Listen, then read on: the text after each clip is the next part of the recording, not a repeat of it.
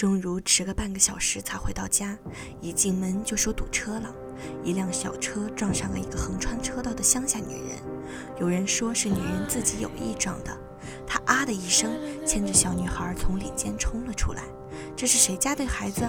她，呃，她。他结结巴巴地说：“哦，是是找上门的病号，呃，不是他妈来找我看病的，他才出去。乡下女人会不会是他给车撞上了？他没有出去看个究竟，手却紧紧抱着孩子，不知是怕妻子看出破绽，还是为了不让孩子去承受生离死别的痛苦。”钟如问他姓什么，他说姓吴。吴马上接口：“哦，古月湖。”问他叫什么，他说人家叫我桂妮儿，妈妈叫我燕子。问他哪里人，他说青山大队，哪个县？他摇摇头。问他爸爸在家干什么，他说没有爸爸。妈妈说要找爸爸，大队那个猪头要做我爸爸。妈妈和他打架，妈妈被打痛了，找医生看病。问家里还有什么人，他说外婆埋到山上去了。钟如眼眶湿润了，醉也问不下去了。吴道德顺势给妻子说了一大堆的理由，女孩留下来了。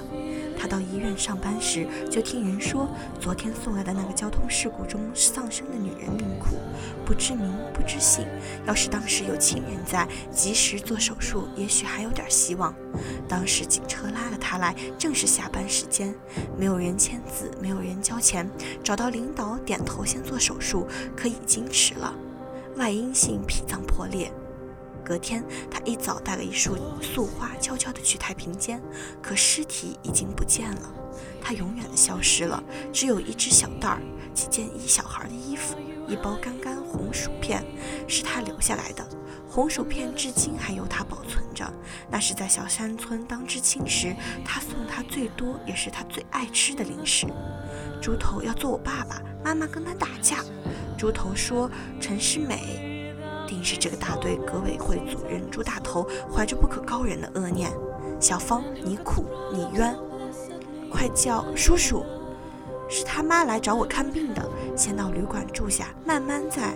要是有亲人在，我真混蛋，我对不起他，对不起燕子，也对不起钟如。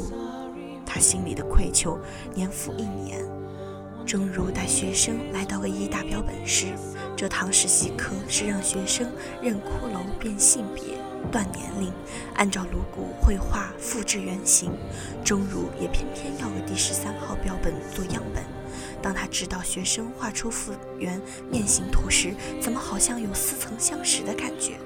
这时，在一旁看热闹的那个清洁勤杂女工突然扯了下家燕的衣角，悄声说：“桂妮儿画的有点像你。”这一句话像电流一样触动了家燕和钟如的神经。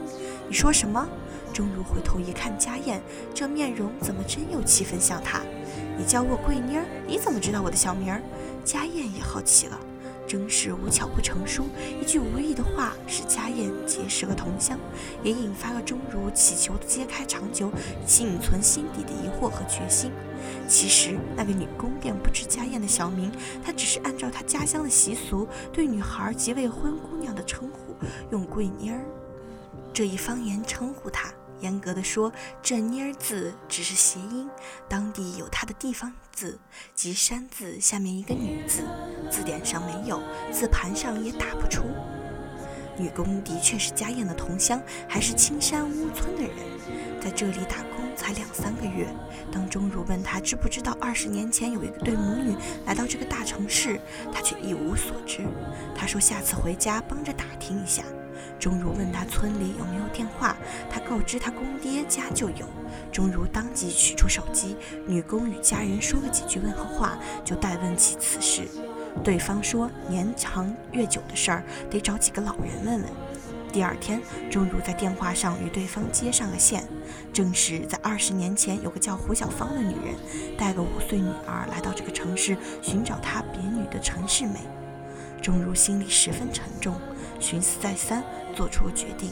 一天，与丈夫说个声有事儿出差，带了家燕年幼时的照片，踏上旅途。他来到了青山环抱的青山屋村，终于知道了作为下放知青的吴道德，知道个勤劳善良忠孝的胡小芳，知道个天灾人祸给小芳带来的痛苦。洪水毁了家，集聚于大队磨坊中。大队革委会主任猪头对这个孤单无靠的女人的罪恶企图和刁难迫害，当她听着老乡骂自己丈夫是陈世美时，内心与老乡一样的感到愤懑。当听说小芳走后没几年，猪头就因贪污、欺男霸女恶行被暴露，被判了刑时，她略感一丝快慰。回家当晚，他一声不吭，进了家燕的房间，反手关上门，一把就抱紧了家燕，眼泪如断了线的珍珠，不住地滴落在他的衣肩上。家燕以为他在路上受了委屈，不敢细问。吴道德没看见这一幕，感到他这次出差回来后寡言少语，只疑为工作不顺、身体不舒，关心地问了几次，也只听到冷冷的一两句回答。而他自己又正为心里的疙瘩而郁闷着，也就不再多问。两天后，正如说有工作需要住学校去，吴道德心里也盘算着这几天去办件不必让人知道的事儿。